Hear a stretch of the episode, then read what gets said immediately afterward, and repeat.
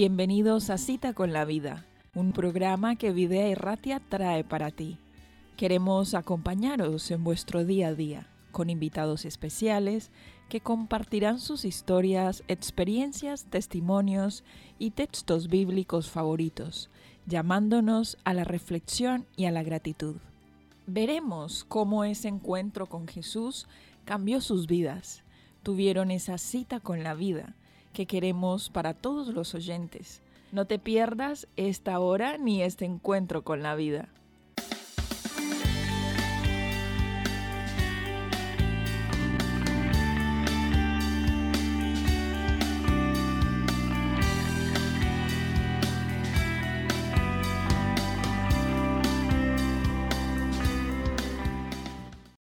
Bienvenidos a todos a un nuevo episodio de Cita con la Vida. En este programa, bueno, tenemos una cita con un nuevo invitado, una nueva invitada.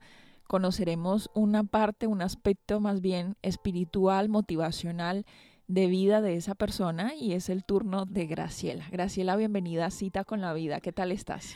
Hola, muchas gracias. Muy bien, gracias. Bueno, Graciela, cuéntanos un poquito de ti en el sentido eh, de todos los, cómo se gestaron tus valores morales en tu familia, cómo fue que conociste ese aspecto espiritual de Dios, cómo fue tu primer encuentro con Dios de, niña, imagino, o de adulta, ¿cómo fue esa parte para ti? Bueno, realmente fue maravillosa porque mi, eh, somos adventistas de, de nacimiento. Eh, estudiamos en, colegios adventistas, aunque éramos de bajos recursos, pero siempre hay un apoyo muy especial que tiene la iglesia adventista, especialmente para las familias numerosas. A mi madre la apoyaron muchísimo porque prácticamente mi madre fue la que nos crió a 11 hijos y todos estudiamos en colegio adventista. Claro, que vendría a ser un colegio privado, de nacional, pero que de todas maneras era una elección propia de tu familia querer educar a sus hijos bajo este estilo de, enseñanza. Entonces, ¿cuál fue esa, ese primer concepto de Dios en tu cabeza? ¿Qué, con qué relacionabas a Dios? Yo no, yo siempre tenía así como el temor, debo portarme bien, debo ser buena, debo, porque sabe que lo más bello y maravilloso que yo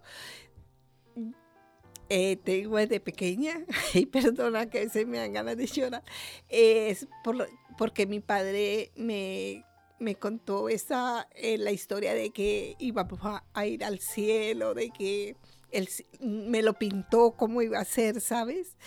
Y para mí eso fue como que maravilloso, a pesar de que yo estaba tan chiquita, o sea, pequeña, de, de poca edad. Entonces para mí eso fue como que eso fue como que algo que yo quiero alcanzar, ¿sabes? Como que mi meta, yo quiero ir al cielo realmente. Eh, mi padre nos contó que íbamos a poder ver que los enfermos ya no iban a haber enfermos allí y todas esas cosas maravillosas que un niño mm, se desea y quiere.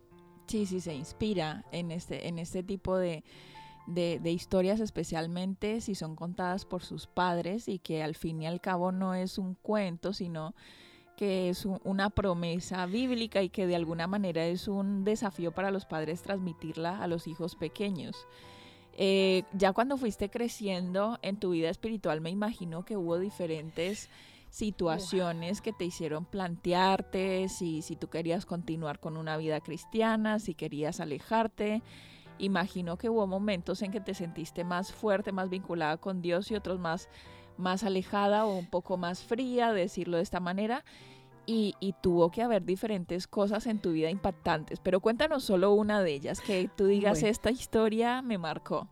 Bueno, eh, la historia eh, fue triste porque en mi adolescencia, pues ya después no quise estar en, las cosas del, Señor. Tuve mi, mi pareja cuando nacieron mis hijos y todo, yo me alejé muchísimo de Dios. Pero le doy gracias al Señor también, que a pesar de las dificultades y problemas que hayamos tenido en la vida, eh, regresamos porque el Señor dice que el buen hijo vuelve a casa, ¿no? Y así se. Sí, instruye al niño en su camino. Y aunque fuese viejo, no, se apartará de él. Y eso ocurrió en, en, mi familia con casi todos nosotros, que, que que fuimos criados en el Evangelio, pero hay momentos en que desviamos el camino. Pero el Señor siempre nos tiene... Eh, sí, paciencia, misericordia, amor, todo esto. Y bueno, eh, lo que más triste me mm, estuve en, en, una época que me dio cáncer en la tiroides. Eso te lo voy a contar porque el Señor me sanó. Eh, a mí me llevaron para, eh, me operaron tres veces y supuestamente yo me moría, me moría y iba a durar poco. Eso te lo estoy contando cuando yo tenía quizás como 28 o 30 años, quizás. Muy jovencita. Sí, estaba muy joven.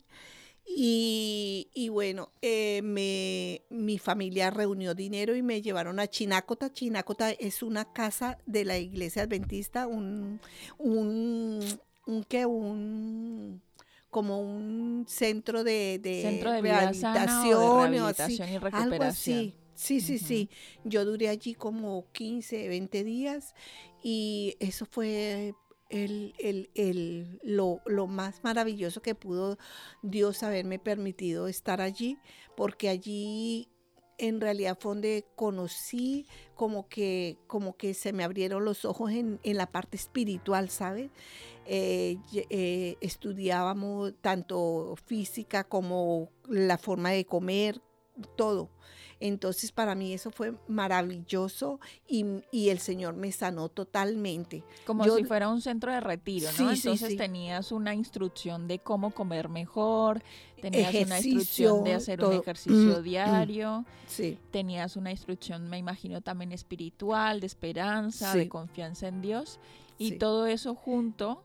Eh, genera un montón de cambios para cualquier persona. Yo creo que si cualquiera tuviera la oportunidad de ir a uno de estos sitios, sería de gran beneficio para gente que quiere dejar de fumar o quiere dejar el alcoholismo o las drogas, o para gente como tú que tiene, que tiene cáncer. Bueno, yo he visto, he participado de estos centros y la verdad es que es una experiencia muy, muy buena.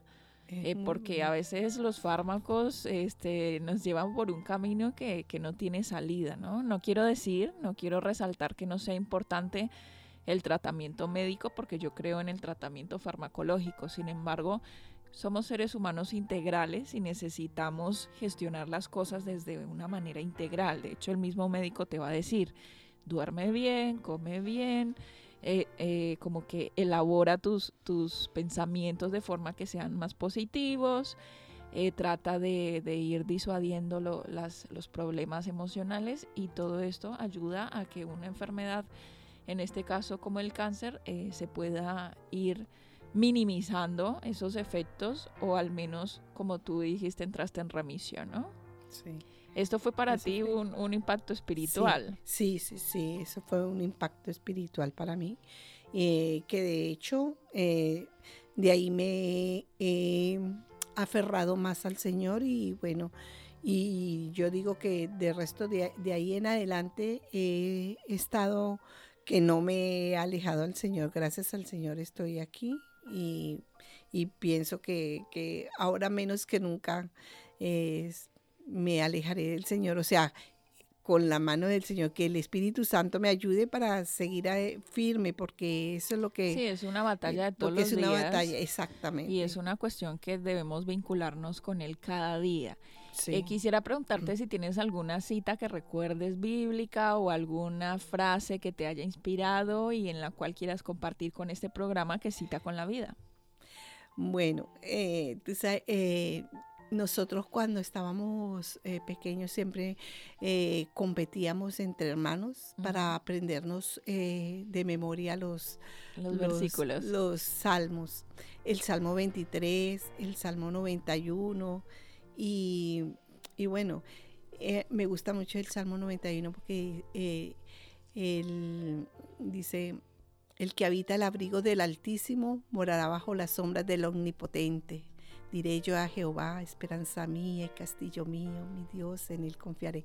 Y bueno, es es, o sea, yo lo leo y, y, yo siento así como hasta escalofrío en mi cuerpo porque eh, siento el, el, el, ese, ese apoyo del Señor que nos da a cada, a, cada uno de nosotros y que si lo pusiésemos en práctica día a día, nunca nos alejaríamos del Señor, nunca, nunca. Bueno, yo creo que con este, con este salmo, es una, una bonita inspiración para que confiemos en Dios, para que nos eh, refugiemos en esas promesas, nos refugiemos en esas palabras que a veces ponemos nuestra fe y nuestra esperanza en cosas muy vanas. A veces como que como seres humanos tenemos tantos fallos que ponemos nuestra esperanza en horóscopos, ponemos nuestra esperanza en los signos del zodiaco, ponemos la esperanza en en la lotería, ponemos la esperanza en personas que al final nos defraudan, como en, muchas cosas, ¿no? Y, a veces reconocer que necesitamos de Dios para alguna gente no es fácil. Entonces, en ese momento es cuando más necesitamos pedirle a Dios que, que, nos acompañe, que sea nuestro amigo, nuestro guía y que las cosas junto a Él siempre van a salir mejor, siempre las dificultades siempre se van a llevar de una mejor manera. Bueno, Graciela, llegamos al final de Cita con la Vida. Gracias por participar. En este programa nos gusta, eh, bueno, agradecer, porque siempre es bueno agradecer. Y eh, queremos, como siempre digo, invitarlos para que sigamos escuchando Videa Erratia, ¿por qué no? Si queremos dejar algún mensaje está la página web de videaerratia.com. También podemos llamar, ya tenemos nuevamente activado el buzón de, voz que a veces se nos, se nos falla, pero ya lo tenemos activado. Entonces, si alguno quisiera mandar algún mensaje solicitando alguna información acerca del curso gratuito sobre la felicidad, puede preguntarnos si quiere alguno de los libros gratuitos que, que mencionamos, que promocionamos, también puede hacerlo a través de del 94475-2535. Nos despedimos aquí hoy, pero como siempre os esperamos en un próximo episodio.